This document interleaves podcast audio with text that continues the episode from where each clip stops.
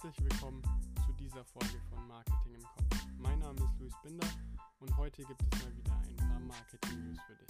In der heutigen Folge geht es um das neue Design von Audi, die besten Marken 2021 und darum, wie Kaufmann die Generation Z für dich gewinnt. Mehr dazu dann aber einfach gleich nach dem Intro.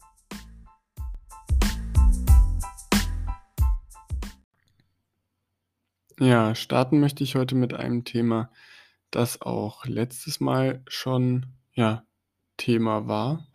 Und zwar geht es um die Werbeausspielung von VW auf diesem Online-Portal Breitbart. Ähm, hier gab es eben ja heftige Kritik, dass dort Werbung von VW ausgespielt wurde und hier hat VW jetzt anscheinend den Fehler gefunden. Und zwar lag es an einem automatischen Content-Filter, von einem Werbepartner ähm, der Volkswagen AG, die dann quasi es nicht verhindert hat, dass entsprechende Ads auf Breitbart ausgespielt werden. Eigentlich gibt es eine Liste von Publikationen, bei, auf denen eben Werbeinhalte von VW nicht veröffentlicht werden sollen. Und normalerweise funktionieren auch dementsprechend die Voreinstellungen, aber das hat wohl diesmal eben bei Breitbart nicht so funktioniert, wie es eigentlich hätte funktionieren sollen. VW sagt dazu, dass ähm, sie sehr bedauern, dass es eben dazu gekommen ist und dass sie jetzt aber versichern, dass sie die Filtermechanismen nochmal verbessern, beziehungsweise sie schon verbessert wurden und auch sicherstellen, dass so eine Wiederholung nicht stattfindet. Also dass eben auf einer entsprechenden Plattform wie Breitbart keine Werbung mehr ausgespielt wird. Das war's äh, soweit dazu. Ich hatte mich letzte Mal quasi dann getäuscht, also wenn es jetzt korrekt ist, dann hatte ich mich getäuscht, beziehungsweise dann war auch äh, mein Gedanke, ob da vielleicht wirklich jemand sitzt, der dementsprechend handelt, auch falsch. Ähm, anscheinend liegt es wirklich einfach an so einem Fehler von einem ähm, Filter. Das kann ja gut sein und wenigstens haben sie es gefunden und können hoffentlich wirklich garantieren oder ja, vermeiden, dass es eben nochmal passiert. Garantieren können sie es vermutlich nicht, ähm, aber sie können es auf jeden Fall versuchen zu vermeiden.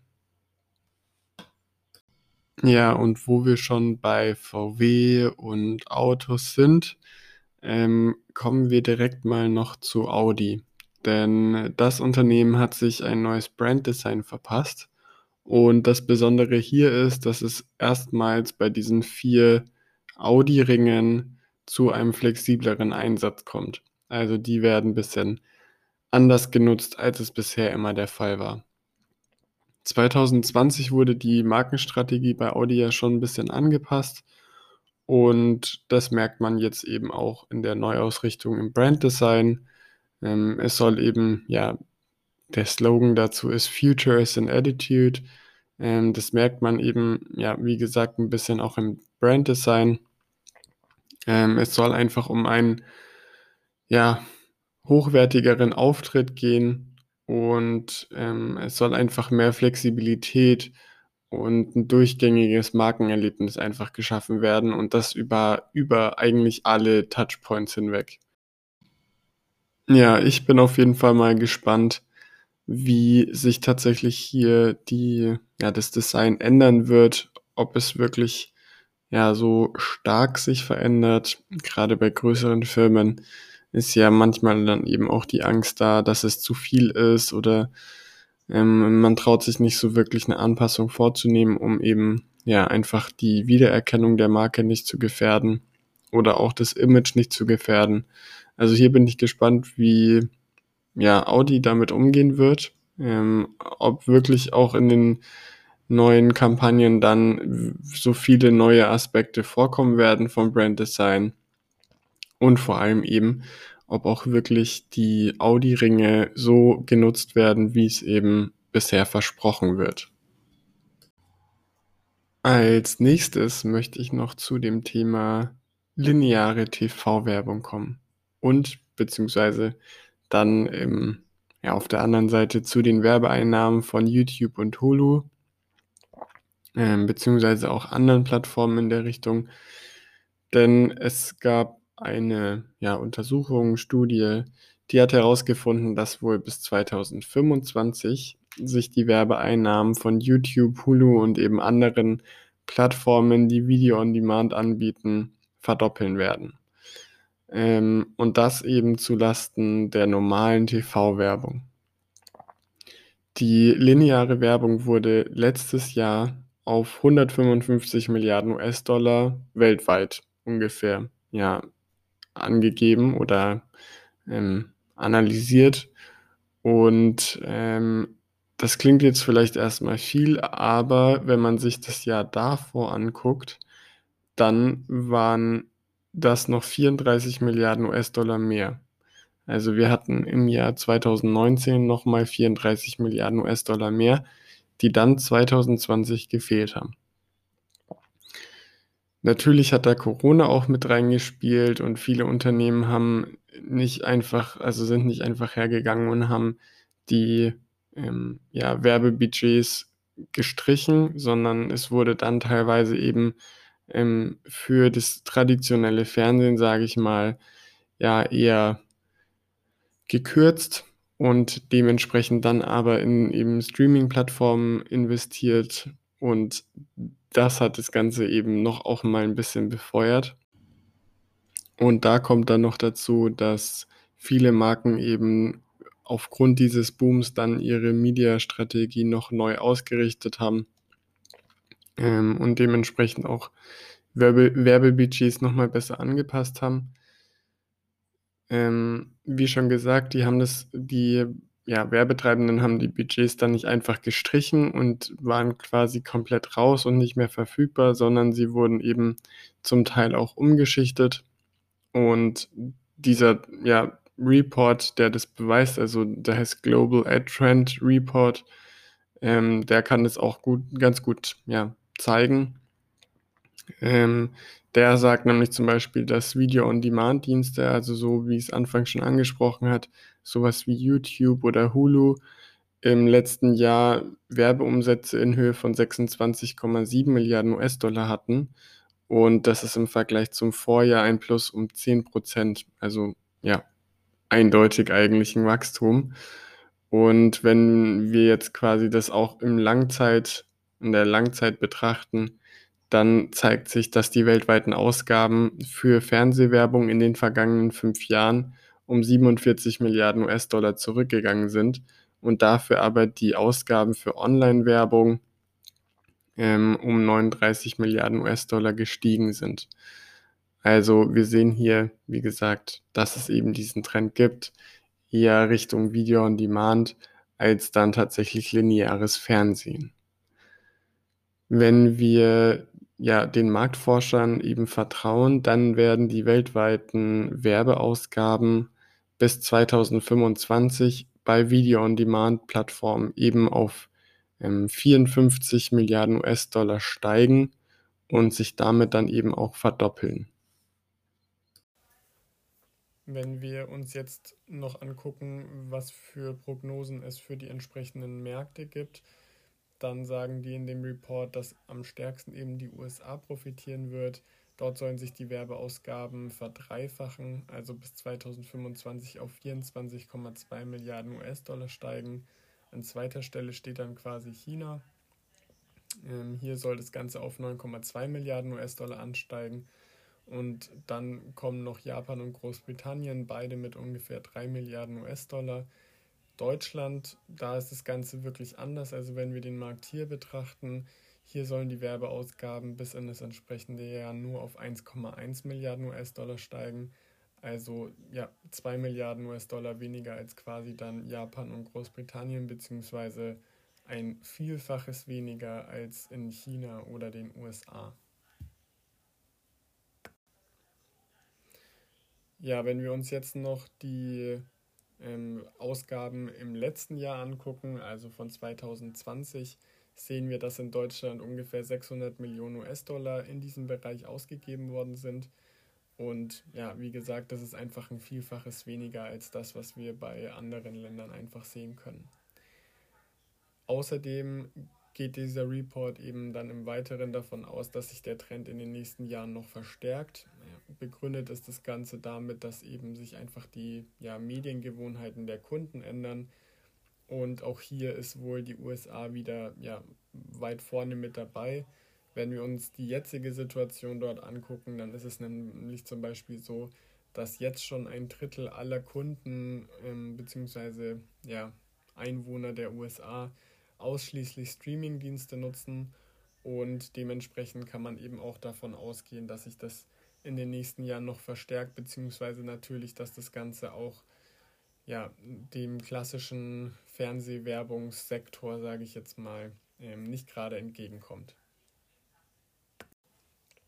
Ja, und diese Veränderung haben natürlich die Marken auch bemerkt und haben dementsprechend dann im vergangenen Jahr auch den Fokus auf diese Video-on-Demand-Geschichte gelegt. Das hatte natürlich zum einen Grund, wie schon gesagt, eben Corona. Da wurden einfach Werbemittel ja zurückgezogen oder umgeschichtet. Ähm, ein anderer Grund war aber einfach auch die Ausrichtung der Kunden, also dass die eben sagen, wir nutzen vor allem Streaming oder Video on Demand oder wie auch immer. Ähm, deswegen wurde hier bei vielen Marken auch der Fokus umgelegt. Allerdings muss man das Ganze natürlich auch ein bisschen ja, risikobehaftet betrachten, beziehungsweise ja einfach mal schauen, was kann denn da eigentlich noch passieren. Und hier ist es eben oftmals so, dass ja die Werbeumfelder nicht zwangsläufig gesteuert werden können. Also gerade wenn wir uns YouTube angucken, kann es den Marken natürlich passieren, dass sie im Vorfeld eines Videos geschalten werden, mit dem sie eigentlich nichts zu tun haben wollen das Video vertritt vielleicht Werte, die nicht zu denen der Marke passen. Ähm, das ist einfach ja, ein Risiko für die Marken. Also wir sehen es gerade bei, bei VW, was wir am Anfang hatten. Da hat im Prinzip auch einfach ein Filter versagt und dementsprechend wurde dann doch eine Werbung ausgespielt auf einer Plattform, die unerwünscht war. Dasselbe Risiko haben wir hier natürlich auch. Die Marken können, wie gesagt, nicht zwangsläufig steuern, wo genau dann die Werbung ausgestrahlt wird und das ist natürlich ein Risiko beziehungsweise kann dann natürlich auch dazu führen, dass die Marke als solches einen Schaden davon nimmt, ähm, weil ja eben ein Shitstorm entsteht, die User davon ausgehen, dass die Marke eben ja auch das vertritt, was in dem Video vorherrscht und ähm, das Ganze dann eben die Marke schädigen kann.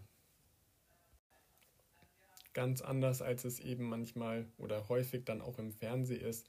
Hier können die, die Marken oder die Unternehmen klar sagen, sie wollen für ähm, irgendeinen bestimmten Film oder für eine bestimmte Serie oder wie auch immer irgendwie einstehen und das dann auch quasi bewerben, dann im Anfang immer kommt, ähm, wird präsentiert von. Das ist natürlich einfach eine andere Geschichte. Also hier haben wir zwischen Fernseh und ähm, ja, diesem Video-on-Demand-Part haben wir natürlich auf beiden Seiten Vorteile, wir haben aber natürlich auch auf beiden Seiten Nachteile.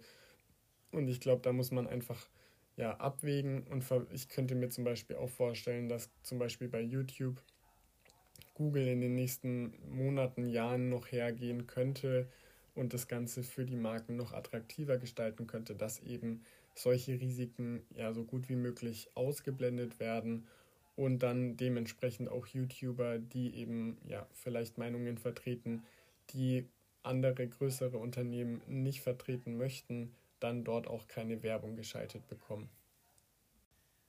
Und damit kommen wir zu einem neuen Part, Thema, ähm, Abschnitt dieses Podcasts. Und jetzt geht es um die Best Brands 2021. Die wurden letzten Mittwoch verliehen und ähm, es gab logischerweise verschiedene Kategorien. Auch Corona hat hier wieder eine Rolle gespielt. Also man wollte vor allem auch ja einfach die Beziehung zwischen Marken und Konsumenten in eben ja dieser Corona-Pandemie mit in die Kriterien einfließen lassen. Und wenn wir uns jetzt hier mal angucken, die Best Brands overall, also ja, die besten Marken überhaupt sozusagen, dann hat hier Bosch den ersten Platz erreicht. Das liegt vermutlich einfach ja zum Großteil auch an der Kundenzufriedenheit. Hier geben nämlich 72 Prozent der Befragten an, dass sie bei Elektrogeräten Bosch vertrauen. Ähm, und auch die Kampagne Leica Bosch, die seit zwei Jahren bereits läuft, die hat da vermutlich auch ja, gute Dienste erwiesen. An zweiter Stelle finden wir Lego mit den Spielwaren. An dritter Stelle ist dann WMF, also Kochgeschirr, Besteck und Messer. Und dann ähm, haben wir auch noch Samsung mit auf dem Platz 4, Weber Grille auf Platz 5 und zum Beispiel auch Coca-Cola noch auf Platz 10. Unter den Top 10 sind dann auch noch Alpina, Adidas ähm, oder Gardena. Das sind so die ja, besten Marken ohne spezielle Kategorie im Jahr 2021. Dann gab es noch die Kategorie Best Brand Health and Wellbeing. Da hat Alnatura den ersten Platz gemacht. Die verkaufen ja vor allem Bio-Lebensmittel und werden eben bei den Konsumenten auch besonders vertrauenswürdig bzw. einfach authentisch wahrgenommen. Auf Platz 2 ist dann Braun. Hier vermutlich einfach aus dem Grund, weil Braun es auch geschafft hat, diese Verknüpfung zwischen Technologie und Gesundheit zu schaffen. Und an dritter Stelle ist dann noch Veleda. An vierter Stelle finden wir dann Apple mit, diesen, mit den Wearables, also vor allem aktuell mit der Apple Watch. Dann gibt es noch Alpro, auch wieder Bosch ähm, oder zum Beispiel auch Bepanthen unter den Top 10. Ja, und dann gibt es noch zwei weitere Bereiche, die ich dir jetzt einfach noch kurz vorstellen will, nämlich zum einen die Consumer Electronics Sparte und zum anderen Customer Centricity. Bei der Consumer Electronics Sparte ging es Corona-bedingt ähm, eben auch ums Homeoffice beziehungsweise einfach um den Bereich Entertainment. Hier hat auch Samsung wieder Platz 1 gemacht, ähm, einfach mit der TV-Sparte, weil hier gerade was Smart TVs angeht, ja, doch einfach mittlerweile viele Leute zu diesen Geräten greifen und da dann auch dementsprechend irgendwelche Add-ons noch dran haben, wie zum Beispiel ein Amazon Fire TV Stick oder sowas. Ähm, also Samsung ist auf Platz 1, danach kommt die Sony PlayStation auf Platz 2 GoPro ist auf Platz 3 und dann finden wir auch noch Marken wie zum Beispiel Canon, Nintendo, Apple oder auch hier wieder Bose ähm, auf ja, dieser Liste für Consumer Electronics. Ähm, oder zum Beispiel auch Bose. Und wenn wir uns jetzt die Best Brand Customer Centricity, also Kundenzentrierung angucken, da ist vor allem, wer hätte es gedacht, Amazon auf Platz 1. Ähm, ich glaube, es gibt wenige Unternehmen aktuell, die wirklich ja, ihren, ihre Marke, ihren Verkauf so stark auf den Kunden bzw. auf die Kundenbeziehung konzentrieren. Ähm, auf Platz 2 finden wir dann wieder Samsung, aber diesmal mit den, mit den Smartphones, die hergestellt werden. Und auf Platz 3 ist DHL mit Transport und Logistik. Das vermutlich einfach auch, weil durch die Corona-Pandemie ja auch bei DHL einiges ja noch angepasst wurde. Ähm, teilweise jetzt auch zum Beispiel die Fahrzeuge getrackt werden können, sodass der Kunde direkt weiß, ähm, wo der Paketbote aktuell ist und wie lange es noch dauert, bis das Paket da ist. Und wir finden hier dann auch wieder Bosch unter den Top 10, PayPal, aber auch Booking.com oder zum Beispiel auch Google. Ja, und jetzt zum Ende der Podcast-Folge gibt es noch zwei Themen für dich. Das eine ist nämlich Twitter. Die haben einen Report veröffentlicht und das andere ist Kaufland. Die haben nämlich jetzt eine ja, neue Kooperation bzw. ein neues Testimonial. Ich starte einfach mal mit Kaufland und zwar haben die sich Knossi als Testimonial geholt. Der ist, ja, gehört zu den größten deutschen Twitch-Streamern ähm, und Influencern und er ist jetzt eben der neue, das neue Testimonial von Kaufland. Dem Ganzen vorausgegangen ist eine PR-Aktion auf Instagram. Und hier hatte Knossi eben den ja, Kaufland aufgefordert, ihn zum König zu machen. Ähm, also zum König von Kaufland sozusagen. Und ähm, Kaufland hat daraufhin gesagt, jo, können wir machen, ähm, aber dafür musst du und deine Fans den aktuellen Werbespot auf 75.000 Likes bringen. Und dann machen wir dich zum König. Resultat war dann, das Ganze war nach einem Tag erledigt. Das Video hatte nach einem Tag 84.000 Likes. Damit war das Ganze ja, erledigt sozusagen. Und ja, jetzt ist Knossi quasi das neue Testimonial von Kaufland. Ähm, Gerade, ja, weil er halt eben auch diesen neueren, anderen Generationen anspricht. Also die Generation Z ist ja ein großes Publikum für ihn.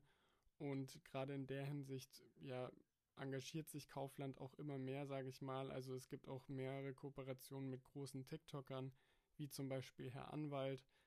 Ähm, also hier merkt man, dass Kaufland einfach in ja, eine ähnliche Richtung geht und mit Knossi haben sie jetzt, sage ich mal, nochmal einen großen Fang gemacht. Der hat einfach eine unfassbare Reichweite und wir haben es ja auch, also diese Aktion im Vorfeld hat es ja auch eigentlich gezeigt. 75.000 Likes ist jetzt nicht wenig, das nach einem Tag zu brechen, ist schon mal eine Leistung, aber dann nochmal fast 10.000 Likes mehr zu erreichen als eigentlich geplant, das ist natürlich dann auch nochmal ein großer Erfolg. Ja, und jetzt möchte ich noch ganz kurz auf diesen Report von Twitter eingehen. Die haben nämlich einen Trend-Report veröffentlicht und haben dafür aus den letzten zwei Jahren ähm, ja, diese Tweets analysiert, ähm, um eben kulturelle Veränderungen bzw. auch Veränderungen in der Online-Kommunikation herauszufinden und irgendwie ja quasi stichfest zu machen. Ähm, auch hier hat man eben gesehen, Corona war wieder ja, ein starker Grund für Veränderungen und laut Twitter haben sich hier eben vor allem sechs Trends gezeigt.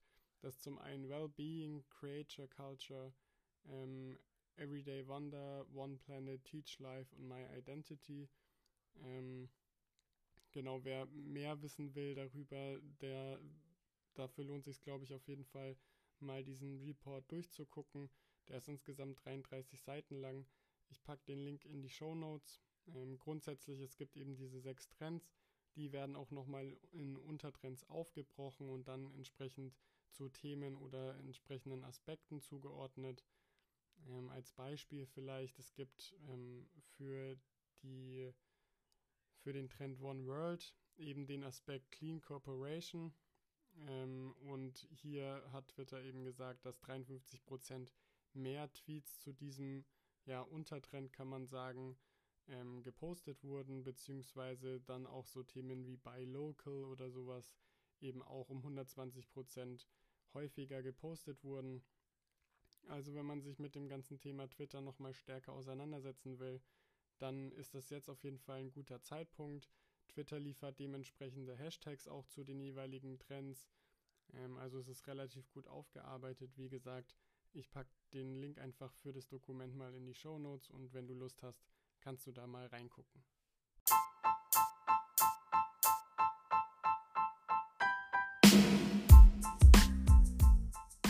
Das war's für heute auch schon wieder.